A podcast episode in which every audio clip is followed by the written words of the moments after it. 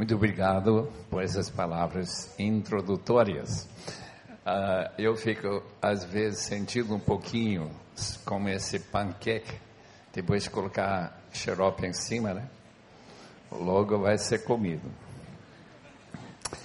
Mas é uma alegria imensa estar aqui com os irmãos. O recreio sempre tem lugar muito central na minha mente pelas vezes que Deus nos tem dado oportunidade de estar aqui. Há uma característica de todos nós, e é sobre isso que eu quero falar essa noite. A característica é de ser pessoas caídas, perdidas e pecaminosas. Nossa pecaminosidade nós reconhecemos de vez em quando. Eu acho que a maior parte do tempo esquecemos que somos pecadores. Se quiser acompanhar a leitura da palavra, é Salmo 51. A ocasião em que este salmo descreve a reação de Davi após ele adulterar com Batseba e quando ele arranjou, administrou a morte do seu marido Urias. O profeta Natan trouxe uma palavra do Senhor para Davi. Lembrem-se que Davi é amigo de Deus. Ele é um autor de salmos e hinos do cantor judaico. É um homem de Deus. Mas agora sabemos o Salmo 51 que ele era pecador. O que este salmo nos ajuda é saber o que fazer com o nosso pecado como tratar nosso pecado e como nos livrar de culpa. Talvez nós temos aqui pessoas que não têm sentimentos de culpa, ou que são raríssimos e não são pesados. Se você é uma dessas pessoas, essa palavra é para você, ainda que eu não seja profeta para chamar a atenção o fato de que todos nós somos culposos, temos culpa, carregamos como cristiano no peregrino uma carga de culpa, de pecaminosidade. Mas Deus nos dá na Sua palavra um meio de nos livrar e de voltar para ter essa alegria de estarmos livres desse peso que Cristiano estava carregando nas suas costas. Se os irmãos quiserem acompanhar então a leitura, Salmo 51, um dos mais importantes textos da palavra sobre esse tema. O texto começa no primeiro versículo dizendo: Tem misericórdia de mim, ó Deus, por teu amor, por tua grande compaixão. Apaga as minhas transgressões, lava-me de toda a minha culpa, purifica-me do meu pecado, pois eu mesmo reconheço as minhas transgressões. E o meu pecado sempre me persegue Contra ti e só contra ti pequei. E fiz o que é que tu reprovas. De modo que justa é tua sentença e tens razão em condenar-me. Sei que sou pecador desde que nasci, sim, desde que me concebeu minha mãe Sei que desejas a verdade no íntimo, no coração, me ensinas a sabedoria. Purifica-me com isopo e ficarei puro. Lava-me, e mais branco do que a neve serei. Faz-me ouvir de novo júbilo e alegria, e os ossos que esmagaste exultarão. Esconde o rosto dos meus pecados e apaga todas as minhas iniquidades. Cria em mim um coração puro, ó oh Deus. Renova dentro de mim espírito estável. Não me expulsas de tua presença, nem tiras de mim o teu Santo Espírito. Devolve-me a alegria de tua salvação, sustenta-me com um espírito pronto a obedecer. Então ensinarei os teus caminhos aos transgressores, para que pecadores se voltem para ti. Livra-me da culpa das crimes de sangue, ó oh Deus, Deus da minha salvação. E minha língua aclamará a sua justiça. Ó Senhor, dá palavras aos meus lábios, a minha boca anunciará o teu louvor. Não te deleites em sacrifícios, nem te agrades em holocaustos, senão eu os traria. Os sacrifícios que agradam a Deus são espírito quebrantado, um coração quebrantado e contrito, oh Deus, não desprezarás. Por tua vontade boa, faz-se-ão prosperar, ergue os muros de Jerusalém. Então te agradarás dos sacrifícios sinceros, das ofertas queimadas e dos holocaustos e novilhos serão oferecidos sobre o teu altar. Gostaria que nós orássemos. Eu sei que os irmãos provavelmente nos sentem um peso de culpa esta noite, talvez sinta, sinta. Mas eu gostaria de orar para que nós estejamos em condições de falar mais ou menos como o rei Davi falou. Depois desse terrível queda que ele teve no pecado de adultério e homicídio. Senhor, muito obrigado pelo teu povo que reuniu aqui esta noite. Muito obrigado pelo tempo que eles separaram para ouvir algo de ti. Eu te peço, Senhor, que tu fales de uma maneira bem clara e que eles possam aprender de ti e que eles possam, Senhor, odiar o pecado mais do que nunca em nome do Senhor Jesus. Amém. Em nossa casa, em 1984, tínhamos uh, três crianças. Um telefonema de Dona Nancy pediu que nós recebêssemos esses meninos que estão sendo lançados no FEBEM de São Paulo. João, sete anos, e uh, ele não tinha nenhuma disciplina, não sabia ler, não tinha ido, creio, nenhum dia na escola. Um dia ele viu uma vara que Patrícia estava esperando usar para pendurar uma cortina. E como ela viu ele olhando para essa vara, com certa atenção, que são crianças que estão maquinando alguma coisa na cabeça. Ela disse: Não toque nessa vara. Muito bem.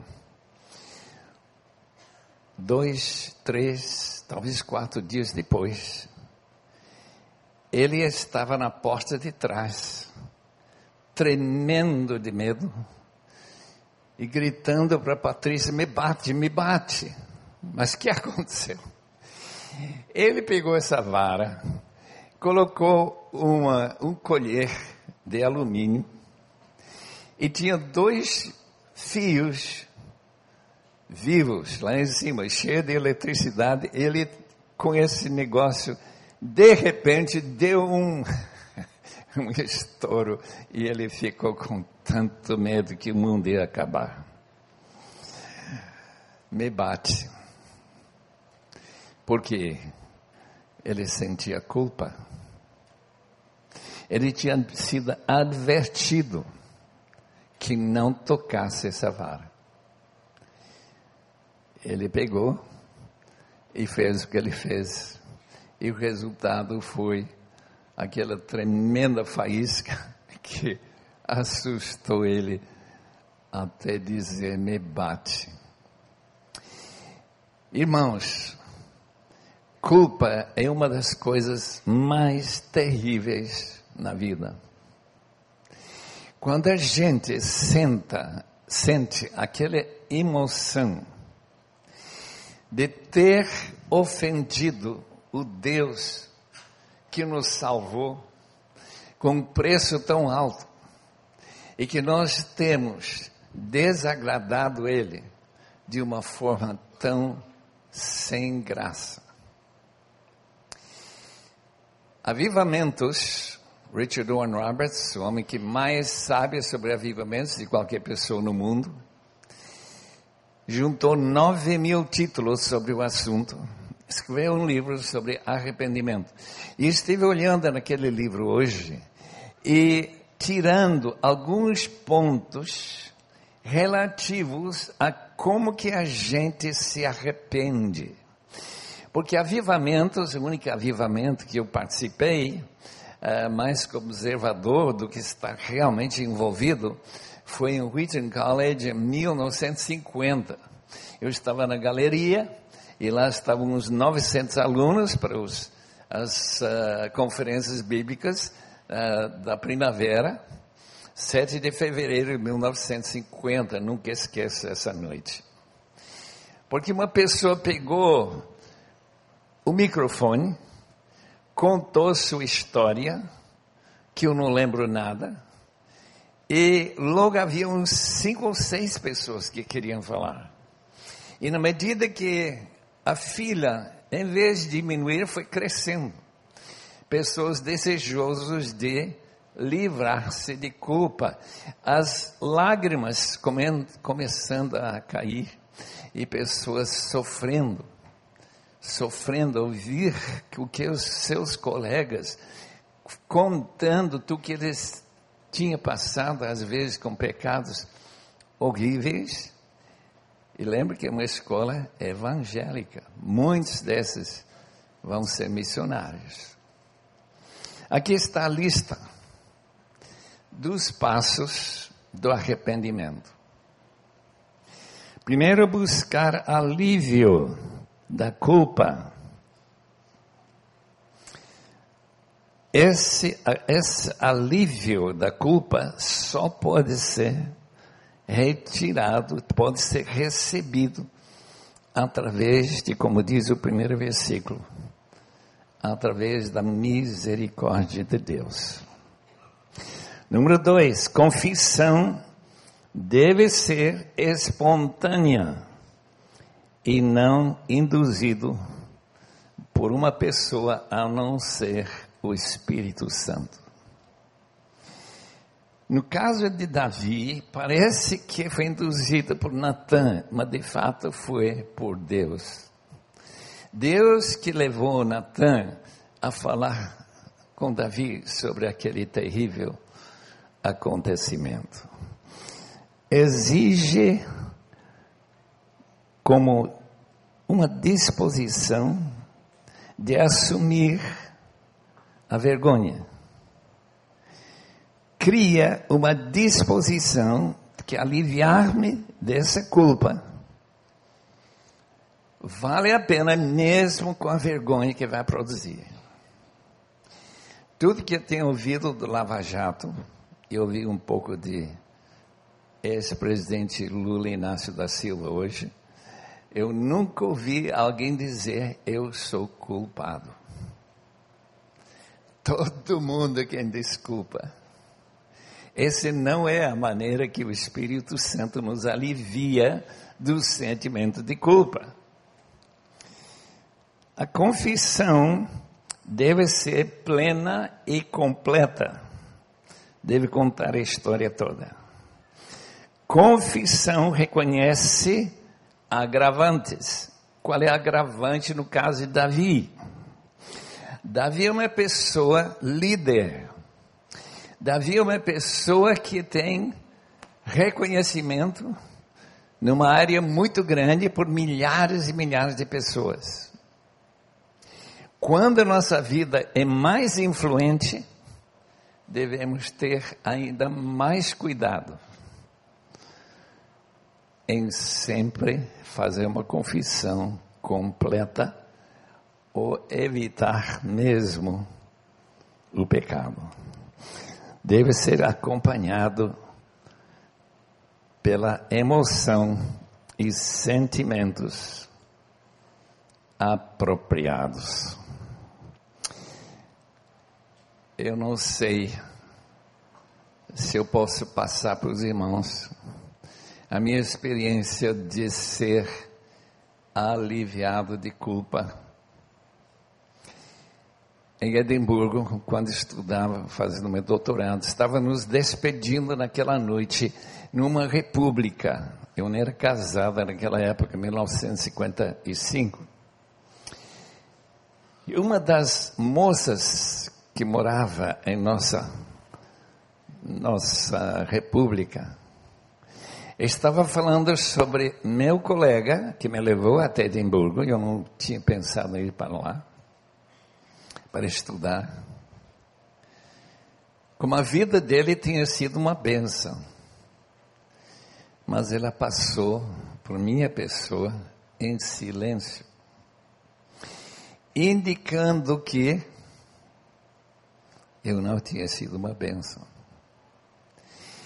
E me chocou, me levou a ajoelhar e falar com Deus e confessar que de fato eu tinha razão para ser passado e aquela jovem não dizer nada. Eu pregava, eu estava estudando a Bíblia, estava escrevendo a tese de doutoramento, mas, mas, mas, eu era pecador. Deve ser acompanhado com emoção e sentimentos apropriados e não apenas falar das consequências ruins que nosso pecado produz. Prisão, por exemplo. Pecado, pecado tem que ser arrependido. A gente tem que abandonar pecado.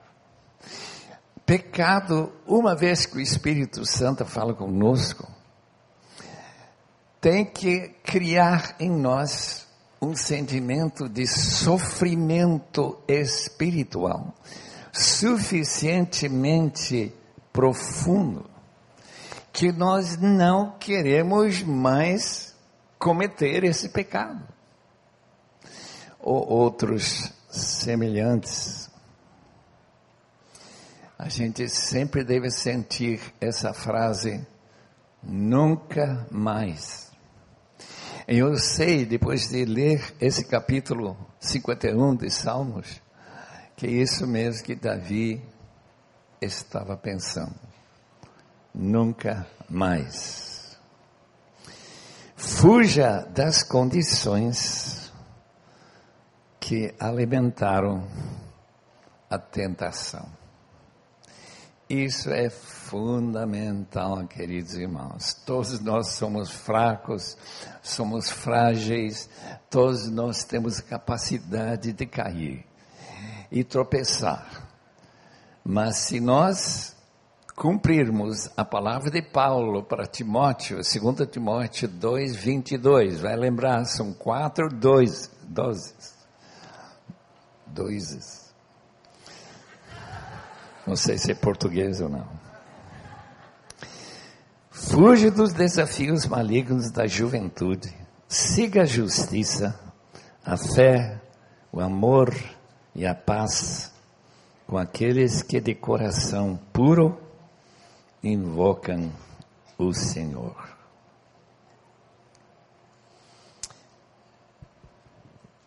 Davi pede em primeiro lugar misericórdia.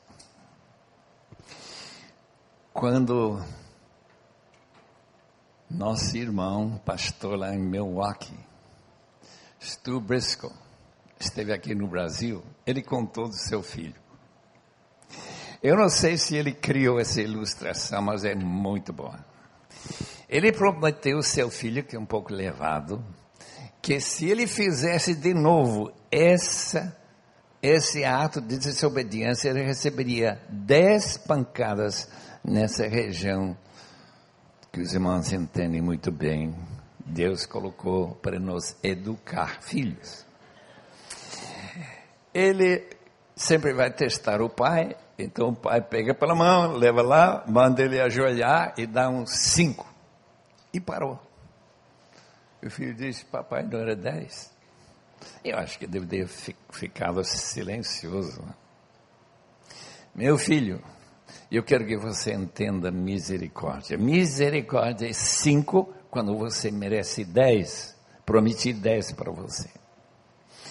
Dois minutos depois, ele diz: Vamos lá pegar um sorvete. Papai, eu não estou de castigo. Sim, senhor, você está. Mas eu quero que você entenda graça. Graça é sorvete em vez de cinco pancadas. Tenha misericórdia de mim. Esse teor percorre todo o capítulo 51. Senhor, não me abandones. Senhor, não me deixes sozinho, solitário, sem solução para este pecado terrível que eu cometi. Senhor, tenha misericórdia de mim. Por tua grande compaixão, os salmos enfatizam bastante a compaixão de Deus. Como Ele é um Pai, como que Ele nos trata como meu pai me tratou. E como a minha mãe também. Sempre, sempre sensível ao fato que era pequeno, que eu podia errar, que eu ainda não tinha muita maturidade. E assim, esses castigos que a gente passou na vida eram melhores e menos dolorosos do que poderiam ter sido. Nunca, queridos pais, admite que seu filho se torne duro de coração. Tem umas, um sentimento de sujeira. Pecado cria a ideia de ser maculado, que caímos numa fossa negra e não tem água para lavar. A gente cheira mal, a gente não aguenta a si mesmo. Realmente, pecado, pecado cria um sentimento profundo de sujeira. Sujeira. Lava-me de toda a minha culpa. Pede Davi, purifica-me do meu pecado. Um sentimento de emoção, de um tipo de sujeira que é difícil tirar sem ajuda de fora. Quando os discípulos tiveram Jesus lavando os seus pés, Pedro rejeitou essa lavagem, porque ele não somente achou que ele não ia pecar, Jesus já tinha falado que essa noite ele ia, ia negar o Senhor três vezes. Mas ele sentiu muito mal sendo lavado quando não sentia nenhuma culpa. Mas quando ele caiu, e caiu tão feio, a negar a Jesus e jurar que nem conhecia ele, mentindo. E Jesus virou, olhou para ele lá no pátio de Caifás. Pedro derreteu e chorou amargamente. Irmãos, sentimento de sujeira, de peso, de depressão, de que eu tinha ofendido a pessoa mais importante da minha vida, que é Deus, requer uma reação muito séria. Purifica com isopo, isopo com que a gente colocava esse sangue nas laterais da casa, da porta. Ficarei puro, lava-me, e mais branco do que a neve serei. Quando Deus limpa, a gente é limpa mesmo. Glória a Deus por todas as pessoas lavadas aqui. Glória a Deus que Deus me lavou. Glória a Deus que a gente pode se livrar de qualquer pecado que o Espírito Santo chama a sua atenção, diz, olha, peça perdão sobre esse pecado. Cria um sentimento de réu. Por quê? Porque antes de morrer, a gente tem possibilidades de melhorar, mas depois de morrer, depois de cair nas mãos do juiz do universo e ter que explicar por que, que eu fiz o que eu fiz. Meus irmãos, eu não quero isso, porque contra ti e somente contra ti que peguei. Eu pensava que ele tinha pecado contra a família de Urias, que ele tinha pecado contra Batseba, mas não. O caso é que Davi pecou contra Deus. Pecado tem a ver com o nosso relacionamento com Deus. Ofensas, sim, com as pessoas, mas pecado é contra Deus. E a sentença tem toda razão de ser séria. Tem um texto na palavra de Deus que os irmãos podem encontrar e meditar essa noite, antes de dormir. Segundo Coríntios capítulo 5, versículo 10. Todos nós compareceremos diante do tribunal de Cristo. Para receber o bem que fizemos, os galardões, e receber o mal que nós fizemos. Esse texto para mim tem sido um desafio. Eu queria tanto perguntar a Paulo, ou talvez o próprio Senhor podia explicar para mim, que é essa ideia de receber o mal que fizemos. Um purgatório evangélico. Quando eu estive em Roma, em 1962, eu vi uma placa que lá na escada de Pilatos disse o seguinte: quem subir esta escada de joelhos vai receber três mil anos de de indulgência. Meu irmão, três mil anos? De hoje até a época de Davi, é o tempo que vou passar. Ou se eu subir, em 20 segundos eu posso eliminar isso? Com certeza isso não é bíblico. Com certeza não é verdade. Mas alguma coisa é verdade que uma vez que nós temos que comparecer diante do tribunal de Cristo e Romanos também 14 e 10 diz que nós vamos comparecer diante do tribunal de Deus que não vai ser necessariamente uma experiência muito agradável para receber o mal que nós fizemos. Eu imagino, não sei se vai acontecer assim, porque a Bíblia não explica esse texto pelo menos eu não encontrei. Quer dizer que nós teremos o privilégio de uma maneira que só Deus pode providenciar, de voltar para o Calvário e sentir a tristeza de ver Jesus sofrendo pelo pecado que eu cometi. Se eu lavar ou ser lavado antes de eu chegar nesse dia de juízo, eu vou ficar muito feliz. Porque eu não imagino nada mais terrível depois de salvo ter que ir lá ver o sofrimento que meu Senhor passou por pecado que eu não precisava cometer. Foi uma decisão errada minha. Sei que sou pecador desde que nasci, desde que me concebeu a minha mãe. Davi está simplesmente lembrando o fato de que em Adão todos nós somos pecadores.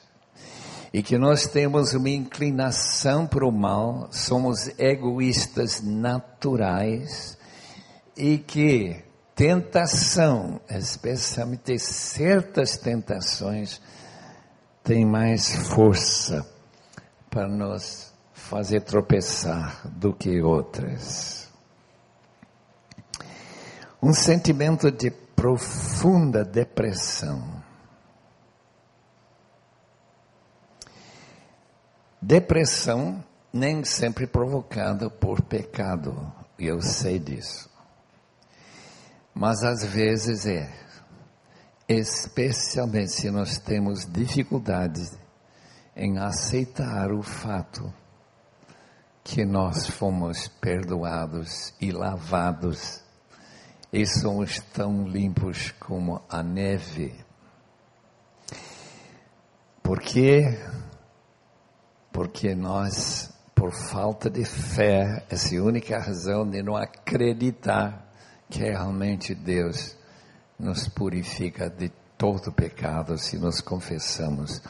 Assim diz 1 João, capítulo 1, versículo 9. Temos aqui uns pedidos na oração, porque esse salmo é uma mistura de confissão e oração. Escuta alguns desses pedidos que ele faz. Faz-me ouvir de novo júbilo e alegria dos ossos que tu esmagaste. Não sei se vocês já tiveram o privilégio de ter os ossos se moídos por um caminhão passando por cima das suas pernas. Isso que, que Davi sentia ele sentia terrível experiência que era igual a um caminhão, um, uma pedra enorme de 10 toneladas passar por cima dos seus ossos. Ossos que, que esmagaste. E novamente exultarei. Esconde o rosto dos meus pecados, e outro pedido, das minhas iniquidades. Vira sua cabeça e não olha para mim. E agora o grande pedido do Salmo 51. Cria em mim um coração puro, ó oh Deus, e renova dentro de mim um espírito estável resistente à tentação. Como é fácil, irmãos, cair de novo e cair de novo e repetir essa queda.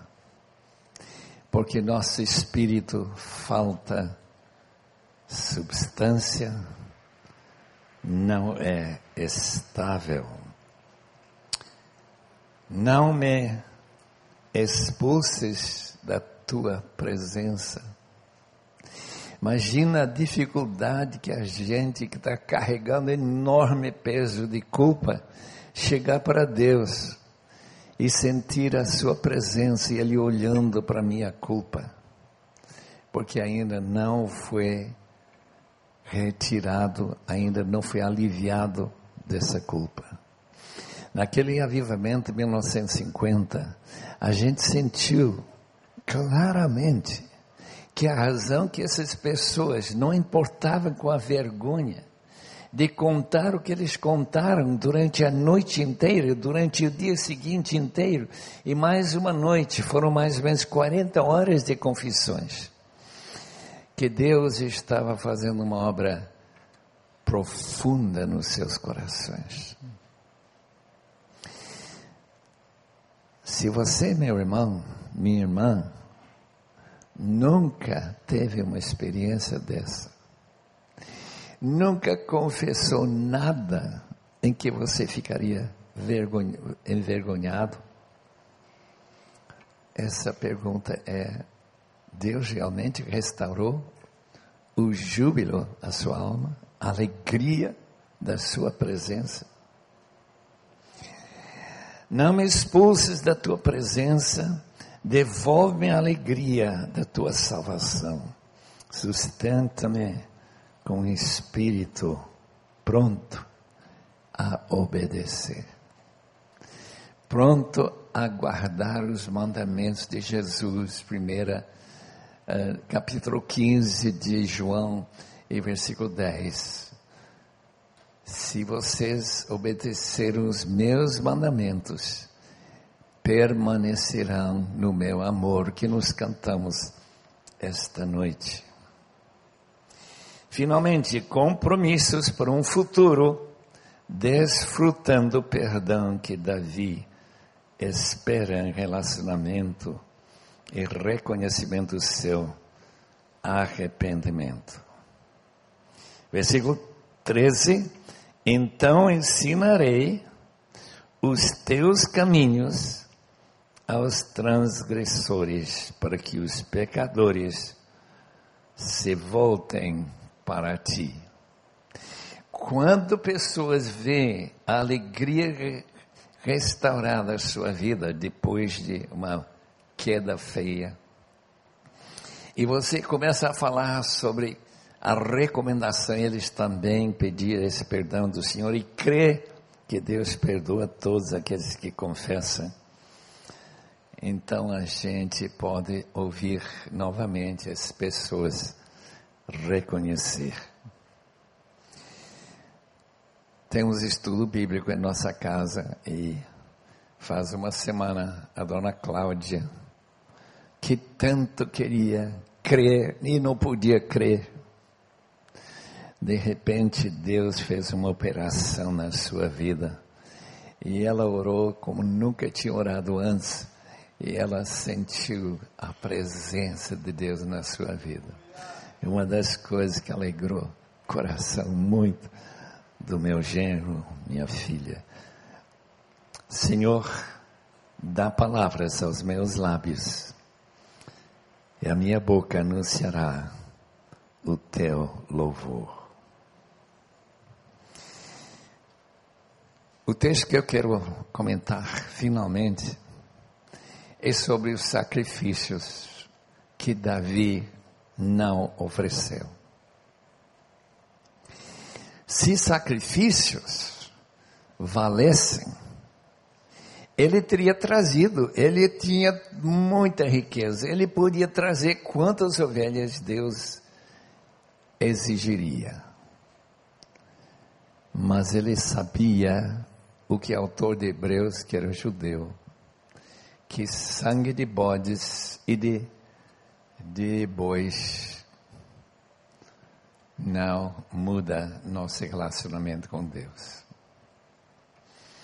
O único sacrifício que é válido para nós e para qualquer pessoa aqui que por acaso nunca confiou nesse sangue é Cristo que morreu em meu lugar.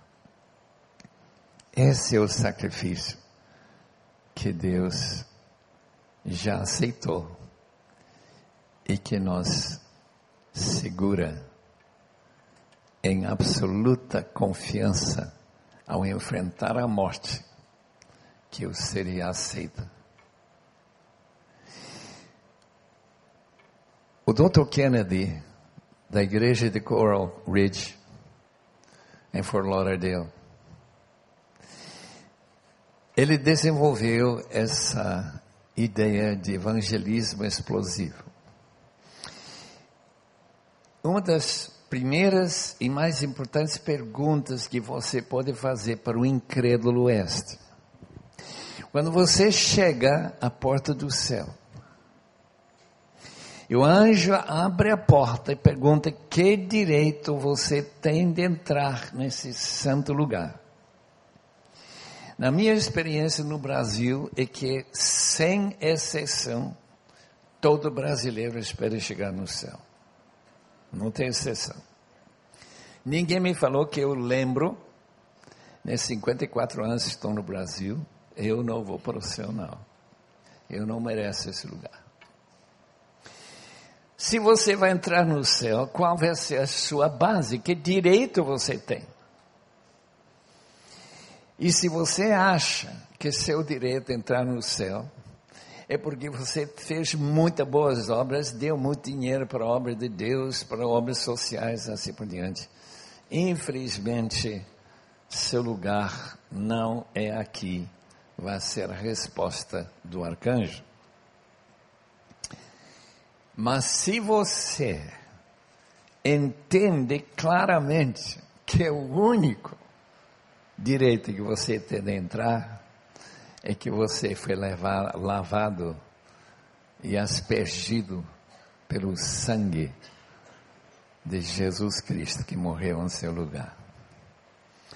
Confia nele, aceita seu perdão, viva para ele e encontre exatamente o que o salmista encontrou, que você pode ficar tão branco como a neve. Glória a Deus. Oh Deus, abençoa-nos na compreensão de um texto tão profundo, tão real e tão verdadeiro para pessoas como nós, pecadores. Em nome de Jesus. Amém.